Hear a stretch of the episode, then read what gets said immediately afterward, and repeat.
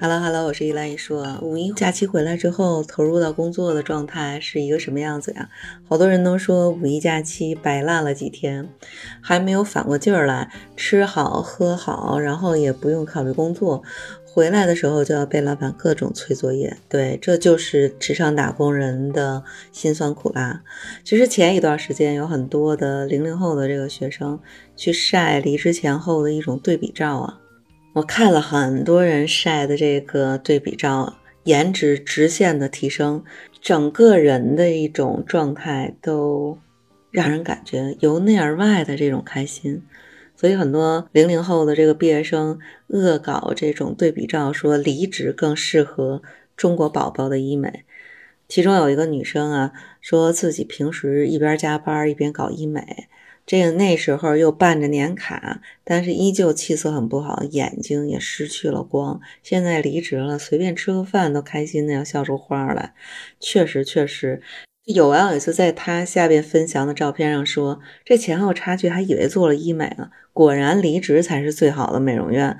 啊，另外一个女生呢，就裸辞放了两张照片，第一张照片是纠结要不要辞职的那个时间段，所以每天当时加班到十一二点没有生气。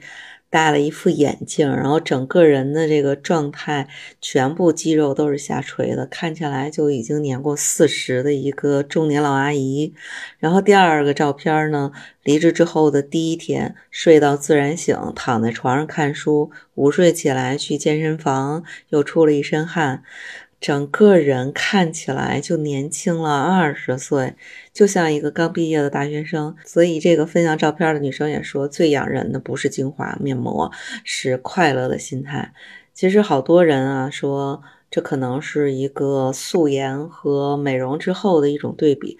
有的女生可能是天生丽质，离职之后的颜值差距不算太大，但是你仔细看一看人从内而外的那种开心，你就能看出来前后对比的过程当中，在职工作对她的伤害到底有多大。其实不光是女生，男生也一样。男生的工伤更厉害。你工作的有一个男生就晒他的这个照片，工作那会儿胡子拉碴，发型凌乱，好多网友在下面评论说这就是一个油腻大叔。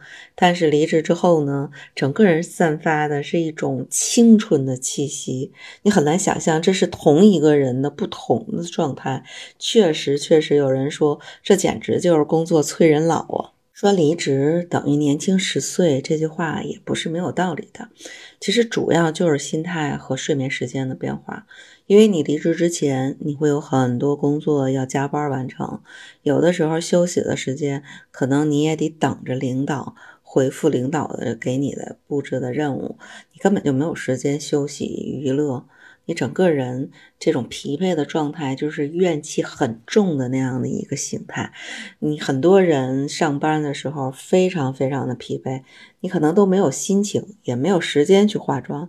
但是离职之后呢，大把的时间供自己自由支配，你就能抽出来时间化一个美美的妆，包括就安排。更好的这样的一个穿着的搭配，所以整个人由内而外的这种开心快乐，再搭上外表的这样的一个修饰，那整个人看起来和工作的状态那截然相反的一个结局嘛。所以实际上出现这种情况的主要的原因就是跟心态和作息时间有关。现在你为了求一个饭碗，所有的这个公司老板都希望你无条件的加班。无条件的占用你的休息时间，或者是压榨你更多的这样的一个工作量，有好多人说啊，就是现在都是因为有零零后，现在去晒这个离职前后的照片，大多是零零后啊。而且是刚入职场不久的这种小年轻的，那有很多老一辈的人就说，现在年轻人的稳定性不高啊，不能这么做啊，职场有职场的规定啊，不按规矩走，很难走得长远。其实零零后整顿职场这个事儿，主播觉得还是有积极的意义的。因为如果职场打工人就只知道忍辱负重的话，你可能得到的是越来越过分的压榨。你只有反抗，适度的反抗，才能够在某种程度上让主管者意识到员工的不满意。当然，做事儿还是要有一些分寸的。职场生活当中，人都是遇到很多很多的这个小委屈，只要是不过分的话，大概率可以一笑而过，也不必要去斤斤计较。当然，适度的时候还是要学会及时的说 no。而且现在零零后呢，如果家里的这个父母经济条件都 OK 的话，事实上短暂的离职，短暂的出来去调整一下自己的这个心态和生活的节奏，然后呢，再以一种积极的状态去重回职场，去适应这个社会的生活，其实也不失为一种正确的选择。但是在主播看来啊，逃离职场内卷。确实有非常非常多的好处。首先，内心很开心了，不用为了完成任务熬夜，你心里的这个压力担子，整个人都轻松了。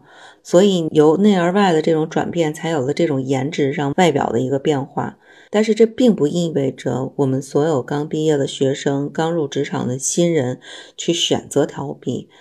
你可以找到让自己开心的工作生活的模式，但是你不能不工作。比如网上就有一个润到澳大利亚的一个人，在网上发帖子说，从国内一个大的集团工作之后，整个人感觉都轻松了很多，因为他遭遇到了整个的部门的整合。部门整合之前，感觉部门的领导人还挺好的。但是部门解散之后呢，跟了一个更高级的、职权更大的一个领导之后，一天到晚就是催催催催工作，这个表儿急，那个表儿也急，然后同时并行的任务也非常非常的多，搞得经常加班，每天到家差不多都是要八点钟之后，感觉整个人都被掏空了，所以。后来很多很多的人都已经润出去了，他就开始动了这个念头。本来计划去泰国，学校都找好了，后来呢就又改了主意，去了澳大利亚。所以就开始每天去怼他的直接上司。但后来走了之后，想一想，这个直接上司比他还惨，因为加班比这个分享的网友时间还多。像他想出去度假调休。跟大领导请假全都被拒绝了，所以想结婚的这个直接上司连相亲的时间都没有。后边感觉离职之后非常非常的开心。仔细想一想啊，总结下来就是人真的是不能做自己不喜欢的工作，除了在消耗自己，真的没有任何任何的收获。这个其实说的是一个职场当中非常非常重要的一个关键点。不开心，选离职，甚至说离职是最好的医美，晒这个离职前后对比的照片，只是当代的毕业生想要释放压力的一个途径就罢了。工作不合适就换，短暂的离职期也是一个非常非常正常的事情，只是大家要根据自己的生活和经济条件决定自己离职的空窗期有多长。条件好的。可能呢，爸爸妈妈养，没有生活的压力，做万千的选择。